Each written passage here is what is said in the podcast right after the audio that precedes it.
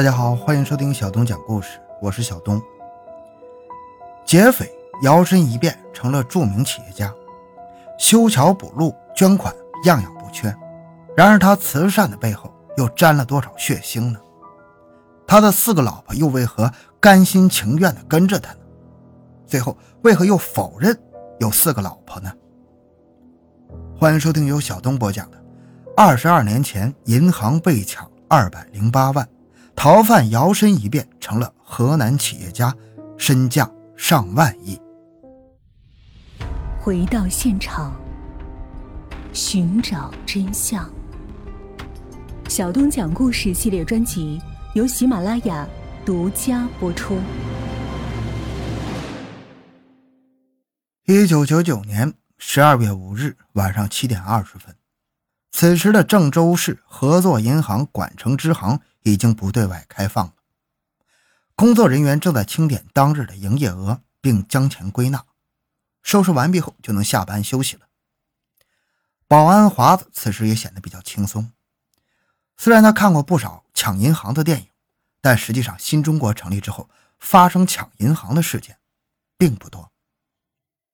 就在这个时候，华子看到三个男人闯进了银行大厅，他没有意识到不对。只是出于保安的职责，上前询问他们要做什么。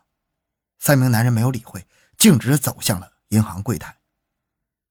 而后又进来两个男人，每个人手里都拿着一把枪，也不容华子说话，直接对着他脑袋砰砰两声，把华子打倒在地。随后，三人拿出包里的铁锤，对着柜台的玻璃疯狂砸了下去。柜台内的工作人员看到这一幕，早就吓得魂飞魄散了。其中一个柜员悄悄按下了报警铃声，但眼下他们是无能为力的，只能眼睁睁地看着三个大汉砸开柜台玻璃，将他们里面刚刚整理起来的钱装到口袋里，然后大摇大摆地离开。这个时候，柜员们才敢出去查看保安的伤情，警方也在随后赶到，但是已经失去了劫匪的踪迹。发生在郑州的这起抢劫案震惊了整个河南。银行在后面清点中得到数据，这次劫匪劫走现金高达二百零八万。要知道，那是在一九九一年呢，万元户都是让人眼红的存在，更何况是二百零八万。郑州警方迅速成立专案组，势必要将这些嚣张的强盗抓捕归案。然而，警方展开侦查后，却发现想要找到这三个罪犯没有那么容易。公安部派出全国著名的刑侦专家邬国庆、枪弹专家崔道直、法医专家陈世贤协助侦查。他们分析了劫匪射出的子弹以及遗留的枪支，但这些枪是类似于土枪的存在，根本无法进行追踪。其次，由于当时银行内的监控内存比较小，在数据存满之后也没有及时清除，因此连案发的场景也没有拍摄下来。虽然在现场，警方发现了劫匪使用的锤子、帆布刀、帆布包残留的鞋印，甚至还有锤子木柄上少量的血迹，但是由于当时技术落后，这些线索也无法得到合理的利用。因此，虽然警方派出了大量的人力进行追击，但始终无法抓到这三个劫匪。二零一五年，此时距离当年的银行抢劫案已经过去了十六年。但是警方一直没有放弃追捕。就在这时，当地的一个著名的房地产公司债务出现问题，检察机关对其进行追查，发现这个公司的老板最初只是一个农民工，后来不知道为何突然发迹了，一跃成为房地产公司的老总，然后趁着中国房地产的飞速发展的东风，成为当地的著名的企业家。对于这种情况，公安机关十分重视。这个企业老板的名字叫做石二群，在当地非常有名望，是一个口碑极好的慈善家。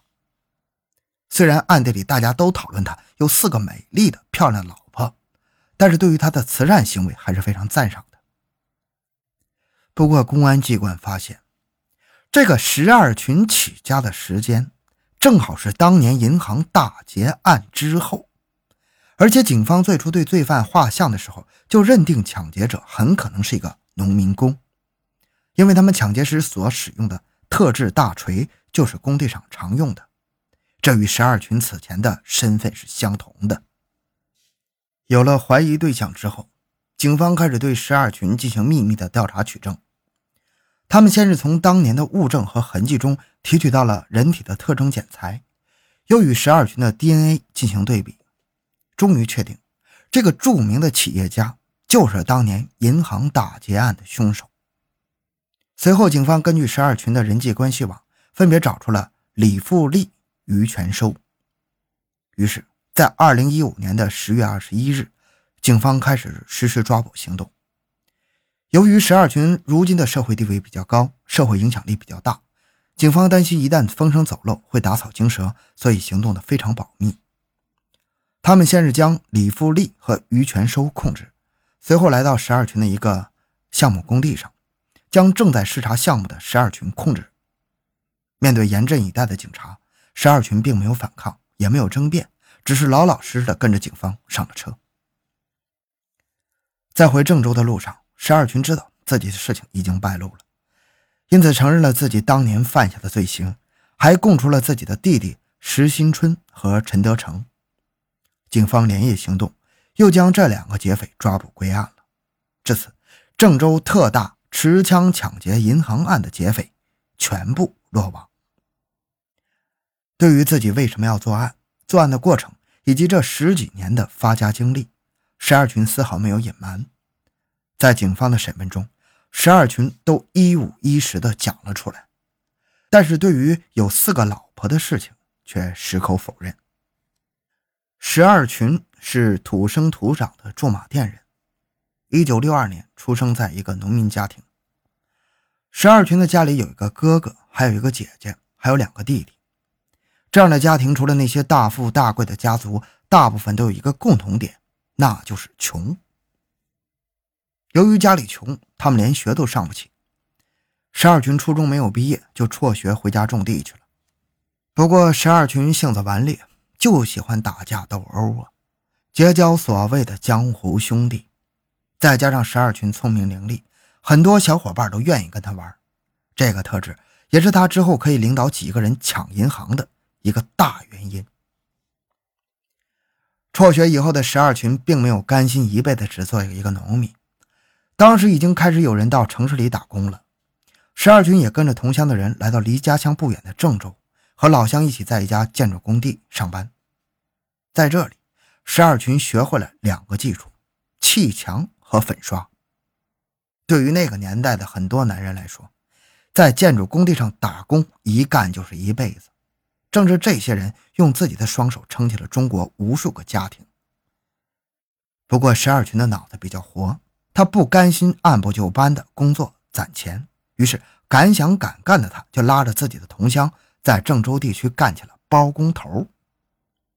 十二群可能有这样或那样的毛病，但是他十分讲义气，因此大家也不担心拿不到钱。虽然他当时只有二十二岁，但是他的成熟却远超同龄人。这样做下去，也许未来也会非常的不错。事实上，在做包工头的这段时间里，他们的确不愁没有事做，但他们最大的问题不在于没有事做，而是在于能不能要回工程款。这个问题在当时可以说是老大难了。十二群自然也经常碰到这种事情，想要给兄弟们发工资，就要去找开发商结算工程款。他经常整夜整夜的守在开发商门前，但人家就当他不存在。有一次快要过年，兄弟们都等着拿钱回家。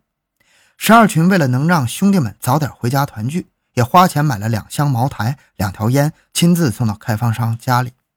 这笔工程款有近七十万，但是最后开发商却只愿给他五千块钱。要知道，他光买这些礼品就花了五千多呀。十二群求对方多给点，让兄弟们回家好过年。但是开发商只回了一个字儿：“滚。”这件事让十二群一直记在心里。干这种活不但伤自尊、丢面子，还要不回钱。虽然十二群想方设法的去要钱，但是兄弟们都是要养家的。时间一久，大家都等不下去，只能离开。别人能离开，十二群不能，他只能咬牙坚持着。但是他也是要养家的嘛。女儿开学要交学费，他拿不出来，只能去找小舅子借钱。然而小舅子也不是好说话的人，他当着十二群的面嘲讽了一句：“在郑州混了这么多年，连孩子上学钱都拿不出来。”这句话让十二军深深的刺痛了，不能一直这样下去了，得想个办法改变这艰难的局面。最开始，十二军没有想抢银行，他只是想买把枪，要账的时候随身带着，如果对方不给，就掏出来吓唬吓唬对方。于是，在一九九六年，他秘密联系了一个卖家。然而这一次，十二军吃了亏，这个买家抓住了他买枪的证据，反而要敲诈他二十万。如果他不给这二十万，就要把他送进监狱。这一次他是赔了夫人又折兵啊！为了不进监狱，他只能砸锅卖铁，又借了十几万，才将二十万凑齐。这时他感到了深深的绝望了，巨大的债务压力让他无法呼吸呀！怎么才能摆脱这个困境？